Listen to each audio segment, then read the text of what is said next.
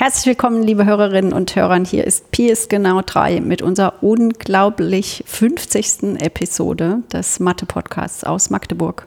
Mir gegenüber sitzt wie immer Thomas Kahle. Hallo Petra. Und ich bin Petra Schwer. Hallo. Hi Thomas. Ja, hallo alle da draußen. Ähm, freut mich, dass alle wieder eingeschaltet haben, weil es hören ja nur die, die es eingeschaltet haben. Das kann man ja einfach so sagen, das fetzt. Ja, ist großartig. Also, du hattest die unglaubliche Ehre, das Thema für unsere Jubiläumsfolge auszusuchen. Ja, ich habe äh, ein achtstündiges äh, selbstkritisches Referat vorbereitet zum Wert von Pi. Nee. Ähm, ja, nee, es ist einfach äh, eine ganz normale Folge. Ähm, wir werfen einmal Konfetti in die Luft und Haben wir äh, hiermit machen dann gemacht. eine Folge. Es geht heute wieder über Zahlen. Zahlen hatten wir doch erst. Ja, wir hatten äh, letztes Mal, als ich dran war, hatte ich auch was über Zahlen. Äh, ich bin gerade, beschäftige mich gerade mit Zahlen. Du magst Zahlen, das ist gut. Genau. Und heute geht es um die ABC-Vermutung. Hast du von der schon mal was gehört? Ja, aber ich könnte sie nicht Das ist reproduzieren. eine äh, zahlentheoretische Vermutung. Und ja, genau. Da will ich erstmal anfangen, so ein bisschen was über die ABC-Vermutung äh, Erzähl zu uns erzählen. mal, was das ist. Aber wir können eigentlich anfangen noch äh, davor mit so Primzahlzerlegung. Das weißt du bestimmt, dass jede Zahl eine eindeutige Primzahlzerlegung hat. Kann man es schreiben als Summe von Primzahlen? Ähm, als Produkt von Primzahlen. Als Produkt von Summe, Primzahlen das ist die. Goldbach-Vermutung oder sowas. Da gibt es äh, natürlich Ist auch eine schöne Vermutung. Ja, genau. Aber nee, nee ganz einfach. Also jetzt möchtest mal, über Produkte die, von die ganz Primzahlen. einfache Mathematik. Jede natürliche Zahl hat eine eindeutige Primfaktorzerlegung. Das heißt, die lässt sich eindeutig schreiben als Produkt von Primfaktoren. Natürlich kann man irgendwie beim Produkt die Reihenfolge äh, ändern, aber das, äh, die können wir immer nach der Größe sortieren. Und natürlich können auch Faktoren doppelt vorkommen. Ja, also die eindeutige Primfaktorzerlegung von 4 ist eben 2 mal 2. Und äh, die Zahl wird dadurch eindeutig identifiziert. Ja, und das lernt man schon äh, in der Schule. Und in der ABC-Vermutung geht es um drei Zahlen. A, B und C. Und es geht auch noch um eine Konstruktion, das sogenannte Radikal einer Zahl. Es wird dann gleich das Radikal von dem Produkt von den drei Zahlen sein. Das Radikal einer Zahl ist einfach, ich nehme die Primfaktorzerlegung und da stehen jetzt Potenzen von Primzahlen, wie eben bei der 4 steht eben 2 mal 2, das ist 2 hoch 2. Und wenn ich das Radikal von der Zahl nehme, nehme ich die Primfaktorzerlegung und lasse bei jeder Primzahl die Potenzen weg. Da ist jetzt vier natürlich ein langweiliges Beispiel. Ne? Naja, Mal- das Radikal von zwölf. 4 ist eben 2 Ja. und 12 ist 4 mal 3 und es ist 2 mal 2 mal 3.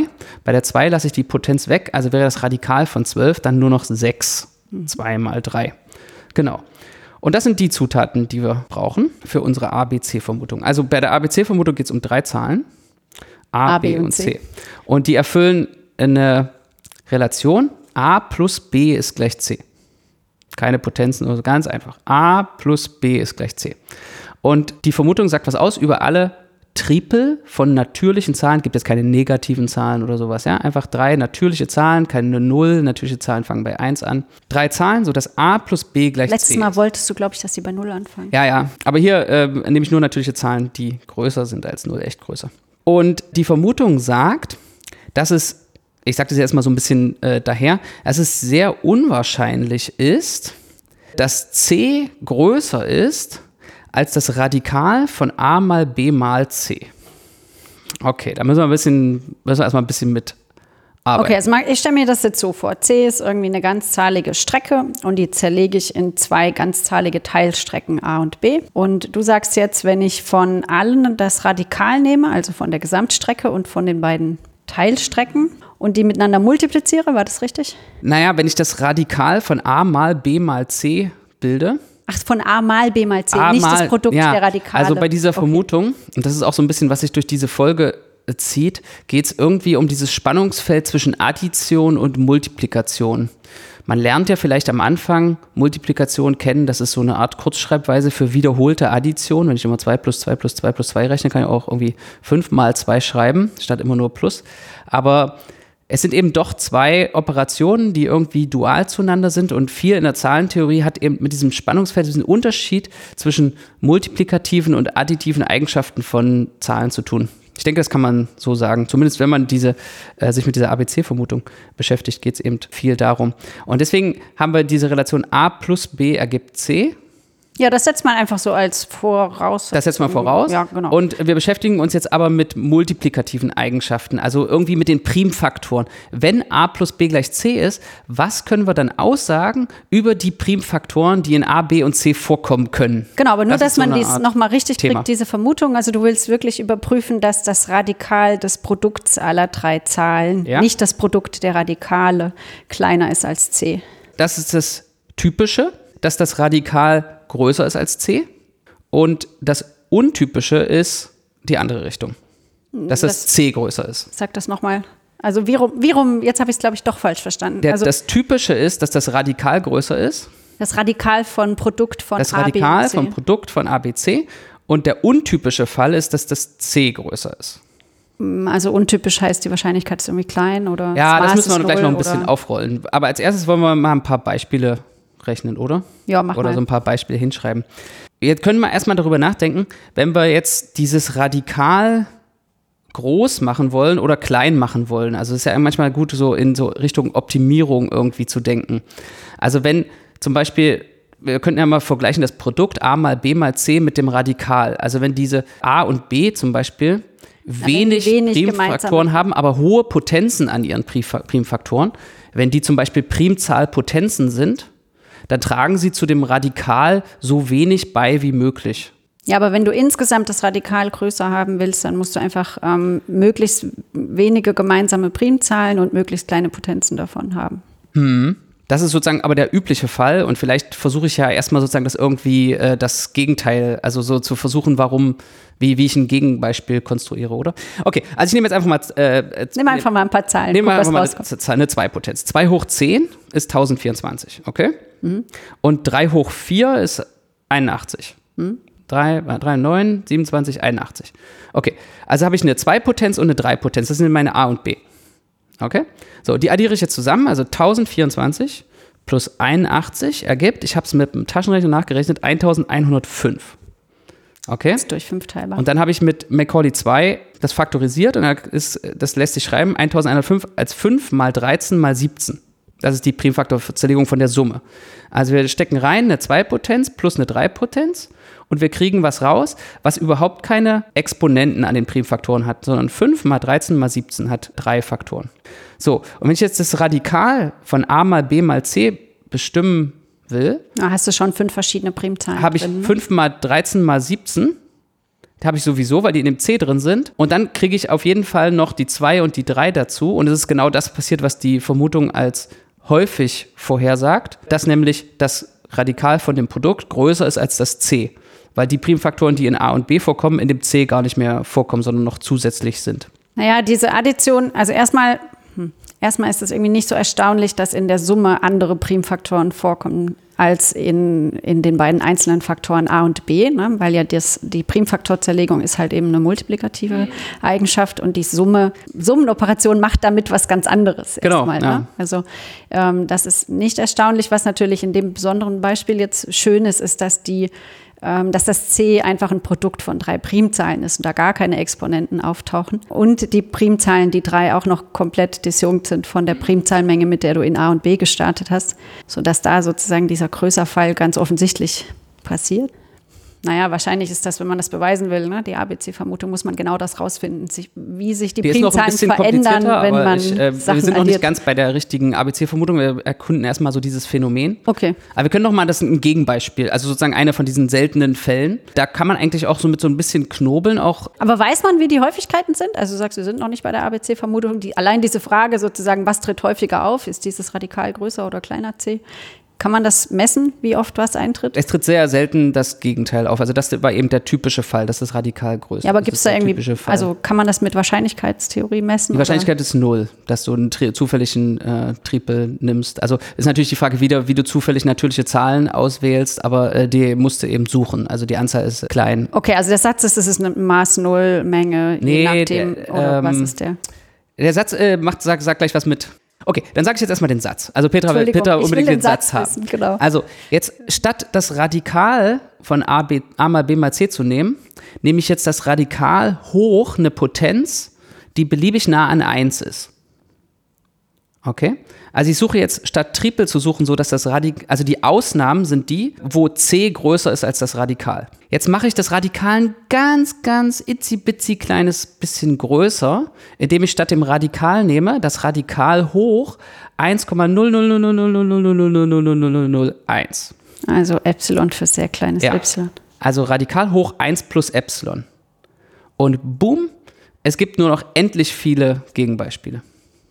Das Endlich ist die. Gegenbeispiele heißt gibt nur noch endlich viele, Triple, Zahlen. A, B, C, sodass C nun größer ist als dieses Radikal hoch 1 plus eine ganz, ganz kleine Zahl. Das klingt Und da gibt sehr es gibt verrückt. für, für 1, also C größer als Radikal, gibt es unendlich viele Gegenbeispiele. Aber wen, also we, Wenige dünn, in dünn irgendeiner gesät. Messung. Aber so wie ich das Radikal hoch 1 plus Epsilon nehme, das also ein bisschen größer mache, gibt es nur noch endlich viele Gegenbeispiele. Das ist die Vermutung. Das ist jetzt die ABC-Vermutung. Das ist die ABC-Vermutung. Okay. Und jetzt möchte ich aber mal einmal versuchen, so ein Gegenbeispiel zu, zu sehen, wie man auf so ein Gegenbeispiel erstmal kommt.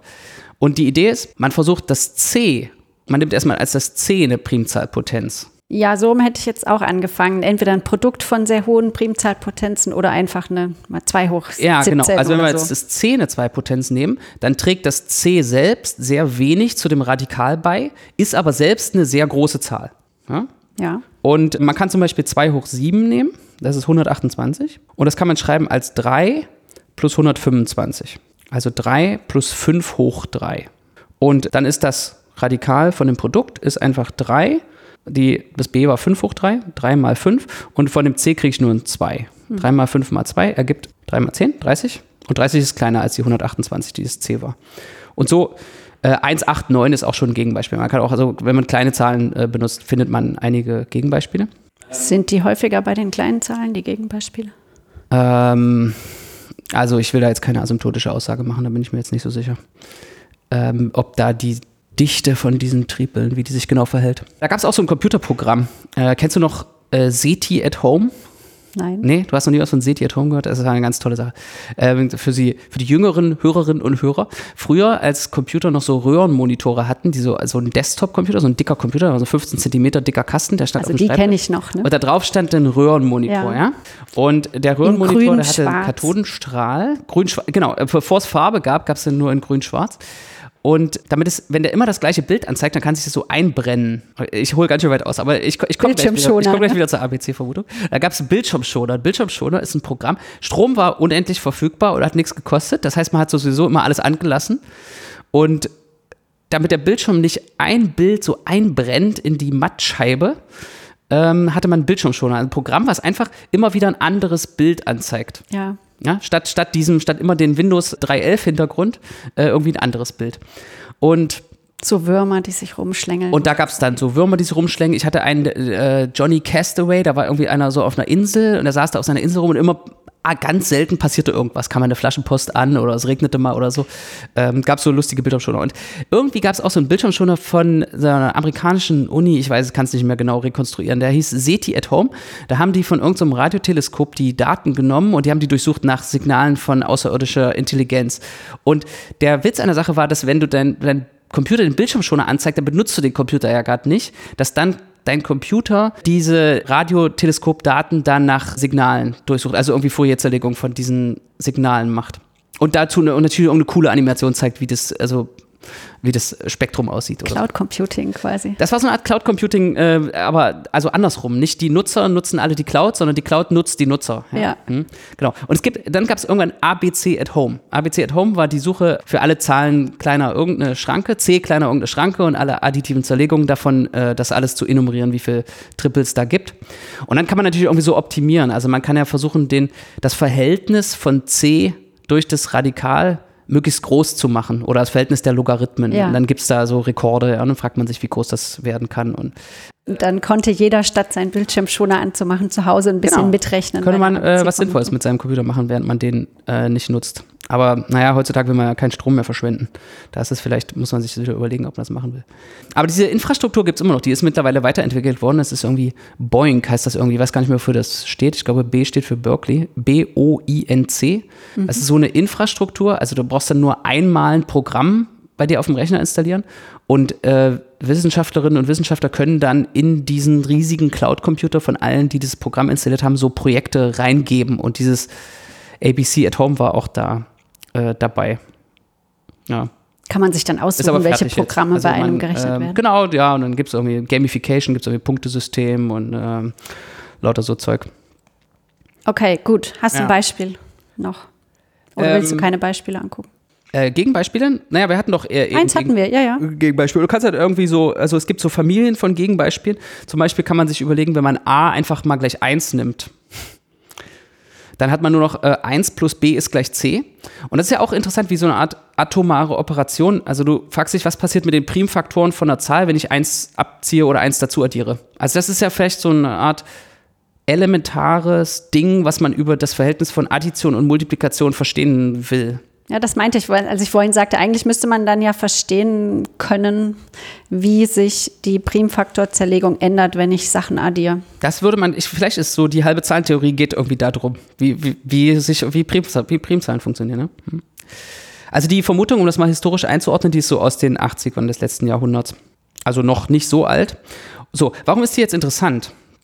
Ich weiß nicht, ob du das schon mal gehört hast, die äh, impliziert allerlei Sätze aus der Zahlentheorie. Also wenn du auf die Wikipedia-Seite von der ABC-Vermutung äh, gehst, siehst du da 18 wichtige Dinge in der Mathematik, einige schon bewiesen, einige unbewiesen, die dann leicht folgen, wenn man diese ABC-Vermutung hätte. Also die ist in der Zahlentheorie ein hochrangiges Zentrale. Ziel. Unter anderem äh, wäre, würde es einen leichten Beweis von Fermats letztem Satz geben. Also wir wissen natürlich jetzt, dass Fermats letzter Satz stimmt durch den langen, komplizierten Beweis von Andrew Wild. Ähm, aber das wäre ein alternativer Beweis. Der geht natürlich Hast du eine Sache, die man so direkt daraus folgern kann? Gibt es da irgendwas, was super elementar ist? Ich finde, Fermats letzter Satz ist so das, was man am besten verstehen kann. Also von dem Durchscrollen da äh, habe ich Abstand genommen, zu versuchen, noch andere davon Aber es ist nicht kurz genug, dass wir es hier erklären können, wie Fermats letzter Satz aus letzter äh, Satz. ABC folgt. Wie er folgt? Nee, das könnte ich jetzt, glaube ich, nicht erklären. Ich kann Fermats letzten Satz einmal sagen. Mach das. Pythagoreische Tripel kennen ja vielleicht manche. Also Zahlen, ganze Zahlen, so dass a Quadrat plus b Quadrat gleich c Quadrat gilt. Das jetzt mit Quadraten, nicht wieder ABC-Vermutung mit a plus b plus c. Und das äh, ist ein, man, ein rechtwinkliges Dreieck, da gilt ja a Quadrat plus b Quadrat gleich c Quadrat, der Satz des Pythagoras. Genau, und die heißen deshalb pythagoreische Tripel, weil, weil das, das ganze Zahlen sind. Ja? Also wenn man zum Beispiel ein rechtwinkliges Dreieck macht, wo die kurzen Seiten Länge 3 und Länge 4 haben, dann hat die Hypotenuse Länge 5. Ja. Und es gibt unendlich viele solche pythagoreische Tripel. Und also ganze Zahlen, die das erfüllen. Und da kann man sich natürlich fragen, ob es mit hoch 3 auch gehen könnte. Also ob es ganze Zahlen gibt, sodass a hoch 3 plus b hoch 3 gleich c hoch 3 ist. Und das ist nicht der Fall. Und für hoch 4 ist es auch nicht der Fall, gibt keine ganzen Zahlen. Und für hoch 5 ist es auch nicht der Fall. Und äh, wie die Mathematik nun mal ist, da fragt sie sich, Moment mal, da steckt doch ein Muster dahinter. Kann es sein, dass es nur für Quadrate geht und für keine andere Potenz? Und das ist Fermats letzter Satz. Äh, dass es nur für Quadrate geht äh, ganzzahlige Lösungen für diese Gleichung zu finden. Fermat hatte einen wunderbar kleinen Beweis, der leider nicht auf diesen Seiten Genau, und Fermat hat halt eben äh, behauptet, in einer kleinen handschriftlichen Notiz auf einem Rand eines Buches, wie man das, wie das überliefert ist, dass er das beweisen könnte. Aber wahrscheinlich hat er nur einen Spezialfall für irgendein gewisses N gefunden und das ist das, vermutet, was man heute so denkt, dass er ähm, gar nicht den allgemeinen Beweis hatte, weil man eben weiß, wie kompliziert der aussieht. Genau. Aber Ende des letzten Jahrhunderts hat der Mathematiker Andrew Wiles es bewiesen. Und es ist sehr kompliziert, äh, füllt Bücher und nur wenige verstehen den ganzen Beweis. Aber das ist akzeptiert, glaube ich, als bewiesen. Okay, aber es ist eben Fermats letzter Satz und nicht diese ABC-Vermutung. Aber für diese ABC-Vermutung gibt es auch einen behaupteten Beweis. Ja. Von Shunichi Mochizuki äh, aus Japan, ein japanischer Zahlentheoretiker. Aber der ist sehr umstritten nach allem, was ich gehört habe. Gehen wir mal ein bisschen ins Soziologische äh, rein. Genau, also in den 2000, so jetzt muss ich kurz, äh, habe ich, hab ich mir jetzt nicht notiert, 2014 oder 13, ich würde sagen 2014, äh, hat er eine Serie von Preprints auf dem Archive gepostet, die insgesamt fast 500 Seiten, glaube ich, umfassen, die jetzt die Lösung für diese ABC-Vermutung äh, präsentieren sollten. Und was man so hört von Experten, also ich muss jetzt vielleicht für die Leute, die das nicht so einschätzen können, wie das in der Forschungsmathematik läuft, das ist sowas, wenn ich jetzt diese, das ist natürlich alles im Internet verfügbar, aber ich, wenn ich jetzt als handelsüblicher Mathematiker wenn ich das aufmache auf Seite 2 von 500, verstehe ich nichts mehr und bin auch äh, an den Grenzen des, also habe auch keine Möglichkeiten, das nachzuvollziehen oder so viel Mathematik zu lernen, dass ich das verstehen könnte. Es ist für mich ab Seite 2 nicht mehr verständlich und ab Seite 7 von irgendwelchem erfundenen Kauderwelsch auch nicht mehr zu unterscheiden. Ja, was aber wiederum nicht an dir liegt, sondern einfach an der Tatsache, dass die Mathematik, die Forschungsmathematik so spezialisiert ist, dass es überhaupt nur eine Handvoll Menschen auf der Welt gibt, die in der Lage sind, diesen Beweis nachzuvollziehen. Das Urteil überlasse ich anderen, aber danke, dass du es so schön gesagt hast. Ja. Ich zähle mich da auch nicht dazu zu dieser Es gibt aber natürlich äh, Leute, die das ja. überprüfen können. Aber das Problem ist wirklich, also de- der Umfang, also es sind nicht nur 500 Seiten, sondern diese 500 Seiten beziehen sich auch, tun das wie so eine Art in so einem Grundgerüst, in einem Framework, äh, die sich auf äh, weitere 500 Seiten ältere Arbeiten von Mochizuki beziehen. Ja, die benutzen halt ganz viele Tools, die auch schon ähm, da waren vorher, die man erstmal verstanden haben muss, um dann wiederum diese 509 Seiten zu verstehen. Genau. Und die Prüfung dieses Beweises gestaltete sich als sehr schwierig, weil auch im Prinzip eine gewisse kulturelle Distanz erstmal überbrückt werden musste. Also was ich gehört habe, hat man dann ihn eingeladen, Vorträge zu halten. Hat, Das ist üblich, hat er abgelehnt. Ne? Also, wenn Leute große Vermutungen beweisen, dann werden die natürlich an alle renommierten Institute weltweit eingeladen, um dort ihre neuen Ergebnisse zu präsentieren. Das ist so Tradition und Usus, weil, weil natürlich alle wissen wollen, wie es denn jetzt geht. funktioniert. Ja. Also was ist sozusagen der Überblick? Also man versucht es dann irgendwie hierarchisch zu verstehen, denke ich mal. Also erstmal, was ist die Strategie, Man versucht, um die voranzukommen? Kernidee was ist die. Kernidee? Was ist der? Viele haben sich ja auch daran abgearbeitet. Was ist jetzt sozusagen der? Ist es ein neuer Versuch, eine neue Idee in einem existierenden Framework oder ist es ein komplett neuer Zugang? In diesem Fall wird halt eben behaupten, dass es ein komplett neuer Zugang ist, der aber auch natürlich Beziehungen zu älteren Arbeiten von ihm hat und äh, schon irgendwie natürlich- eingeordnet werden kann. Ja. Vor allem Leute, die schon mal selber daran gearbeitet haben, nachzuvollziehen, welche Dinge sie eben übersehen haben, wo jetzt die neuen Einsichten sind und Knackpunkte, was es denn zum Funktionieren bringt. Das will man dann eben rausfinden. Und du sagst, der hat, ist diesen Einladungen nicht gefolgt. Genau, also im Prinzip hat er gesagt, naja, also einen Vortrag kann ich darüber nicht halten, es ist zu kompliziert. Äh, so hört man. Ich kann das natürlich auch. Ich bin in dieser Szene jetzt natürlich auch nicht so, sagen, ich weiß auch nur, was man so im Internet äh, liest. Und dann waren eben die Angebote, na gut, dann machst du eine Summer School, dreiwöchigen Vortrag. Und so, so, es wurde halt sozusagen, hat erstmal eine Weile gedauert, bis so eine Kommunikation entstanden ist. Es ist nicht so, dass sich die Community da irgendwie draufstürzen konnte und das sofort verstehen konnte und sofort zu dem Grund oder den Ideen durchdringen konnte. Und von der anderen Seite, von, den, von dem Autor, auch nicht so wie ich das wahrgenommen habe, nicht viel weitere Korrespondenz kam, außer hier sind meine Papers doch auf dem Archive. Aber ich meine, wir verlinken die, also ich weiß nicht, je nachdem, je nach mathematischen äh, Vorkenntnis kann man einfach mal eine beliebige Seite davon auch mal aufmachen und einfach mal diese Symboldichte und einfach diesen Look von diesen, von diesen Seiten auf sich wirken lassen und vielleicht auch einschätzen, dass das kompliziert scheint, da irgendwie auf den äh, Grund zu kommen. Naja, es gibt natürlich auch Leute, die die es wirklich jetzt wissen wollen. Also zum Beispiel Peter Scholze war involviert in äh, der Prüfung dieses Resultats und der War ist nicht ähm, ähm, Jakob Stix da. zusammen mit Jakob Stix dann auch irgendwann nach äh, Vermittlung irgendwie nach äh, Japan gereist und haben sie eine Woche daran äh, gearbeitet mit Mochizuki zusammen. Und das Interessante ist aber, dass sie nach dieser Woche wohl auseinandergegangen sind ohne Einigung. Also Scholze und Stix behaupten, es gibt äh, hier genau in diesem Korrelar so und so das Problem. Und die Gegenseite, die mittlerweile auch einige Leute, also die, die, die das prüfen, also es ist nicht nur Mochizuki alleine, sondern auch so eine kleine Community, äh, die behaupten, das, das ist kein Problem. Also die einen sagen, hier ist, hier, genau, Hier hier, ist das Fehler. Problem, hier, hier ist der Fehler und die anderen sagen, das, das ist kein Fehler, ihr versteht das nur nicht. Und äh, da bleibt es stehen. Und das war, glaube ich, so der Stand 2018. Hat der sich irgendwie geändert seit 2018, nach allem, was ich mitbekommen habe? Nicht, aber ich habe das auch nicht explizit weiterverfolgt. Also was man so von außen sehen kann, ist es eben, dass es so eine gewisse Verteidigungshaltung gibt oder so eine, so eine Einbunkerung, die äh, ja darin gegipfelt ist, dass das auch veröffentlicht ist. Also diese vier Arbeiten, diese 500 Seiten sind in einem Special Issue von einem EMS, European Mathematical Society Journal erschienen. So, das ist das Journal, also ich meine, da muss man jetzt aufpassen. Also das Journal ist das IMS RIMS Journal und RIMS ist das Institut, an dem Mochizuki arbeitet oder sogar irgendwie in eine Leitungsposition hat. Also es ist ein, ein, Journal, was sozusagen aus, dem, aus diesem Institut heraus betrieben wird und er ist der Chef-Editor von diesem Journal. Also es ist natürlich, ich will das jetzt nicht sozusagen völlig diskreditieren, das kann passieren und es funktioniert auch in, bei Journalen, dass auch Editoren von Journalen wieder bei dem gleichen Journal was einreichen. Das ist einfach, man hat viele Hüte auf, aber es ist, wenn es um so eine kritische Frage geht, vielleicht nicht der ist nicht der ideale Weg. Ideale Weg, um da äh, vorwärts zu kommen. Und die haben aber ein, ein ganz normales Peer-Review-System. Also es ist jetzt kein Fake-Journal oder so. Also gab es anonyme GutachterInnen und die haben das begutachtet.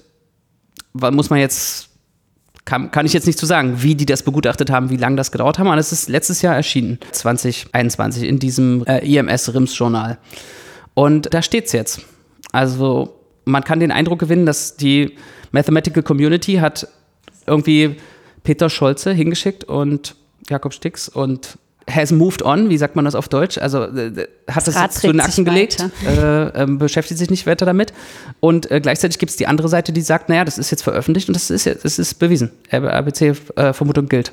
Aber da kommt man wieder an den Punkt, den wir, ich glaube, in der zweiten, dritten Episode auch schon mal diskutiert haben, was ist denn eigentlich ein Beweis? Ist das jetzt ein Beweis, weil es gedruckt in einem Journal steht und quasi qua Autorität äh, des Journals und des Peer-Review-Prozesses als solcher akzeptiert ist? Ja, ich glaube, damals habe ich schon das Gleiche gesagt. Oder halt eben ein, nicht, ne? Ein Peer-Review-Prozess eben auch bei diesem Umfang von Material äh, an seine Grenzen stößt. Denn wenn man jetzt mal die Realität anschaut, unter was für Druck von Produktivität die Leute stehen oder wie, wie, wie viel Zeit die in ihrem Arbeitsleben haben, um Peer Review zu übernehmen und man bekommt die Anfrage, diese 500 Seiten zu reviewen. Es ist nicht leistbar. Das ist ja das ist eine Aufgabe von mehreren Jahren. Wenn man sich das wirklich im Detail angucken muss, und ich glaube jetzt eben Scholz und Stix, die da auch hingefahren sind und sich eine ganze Woche nochmal intensiv damit beschäftigt haben, und das ja auch nur nachdem sie schon wahrscheinlich Monate investiert haben, das zu lesen, ist es fast nicht leistbar für einen einzelnen Referie, dann wirklich zu sagen, ich setze mich hin und mache ein Jahr lang nichts anderes, als mich in jedes Lemma dieser 500 Seiten reinzuwühlen und reinzudenken ja, das geht nicht. Also. Zumal es nicht honoriert wird. Ja, dieser Referieprozess ist anonym und aus guten Gründen anonym und soll das ja auch sein. Aber äh, ja, man sieht diese Arbeit nirgends. Das ist schwierig an der Stelle. Ich meine, so philosophisch sollte die Mathematik durch dieses Prinzip von Peer Review schon vorankommen, weil im Prinzip das Prüfen eines Beweises substanziell einfacher sein sollte als das originäre Erschaffen eines Beweises. Ja, aber. Ja, aber, genau. genau.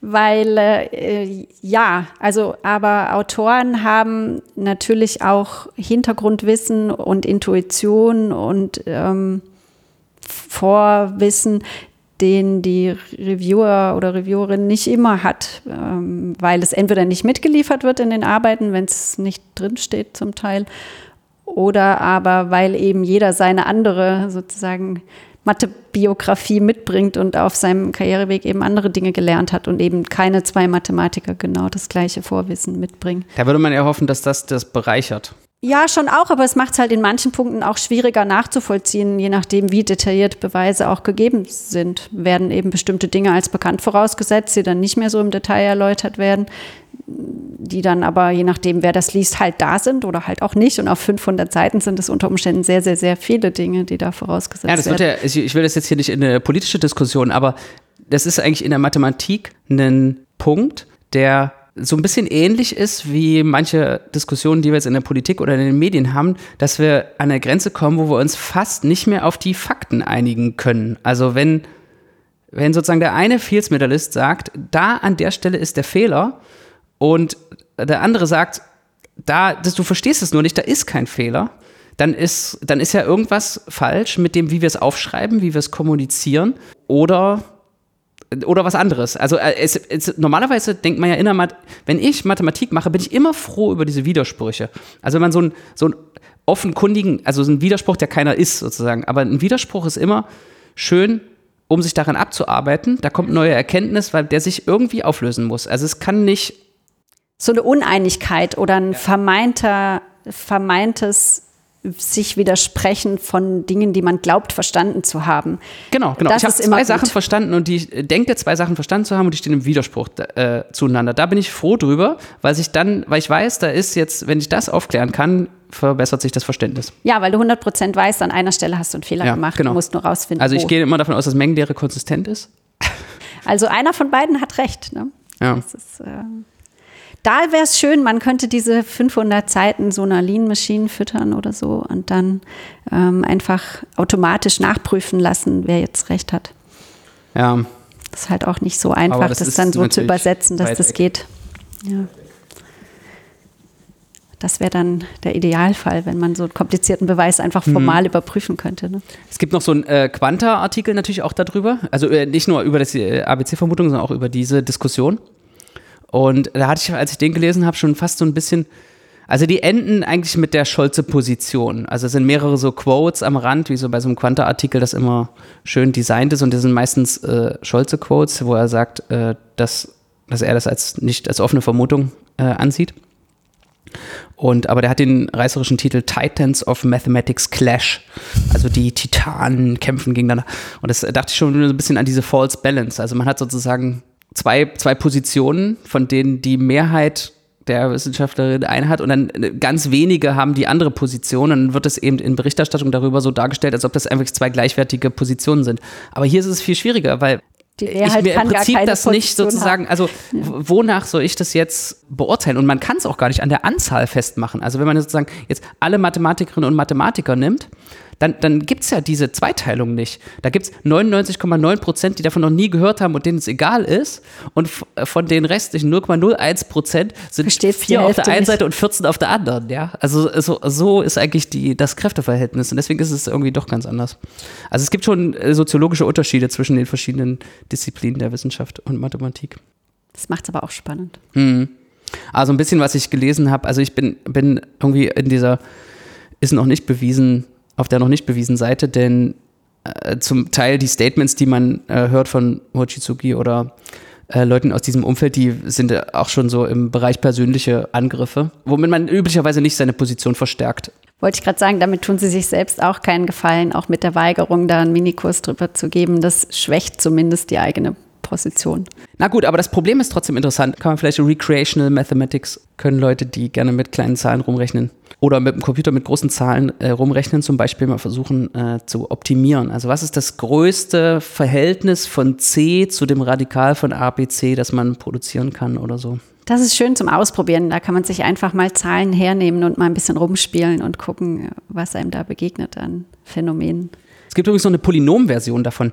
In meiner Algebra-Vorlesung erzähle ich immer gerne, dass äh, Polynome eigentlich so ähnlich sind wie ganze Zahlen. Ja, Polynome kann man zum Beispiel, also Polynome in einer Variablen, kann man zum Beispiel auch zerlegen, faktorisieren in so eine Art Primzahlen, so Primpolynome.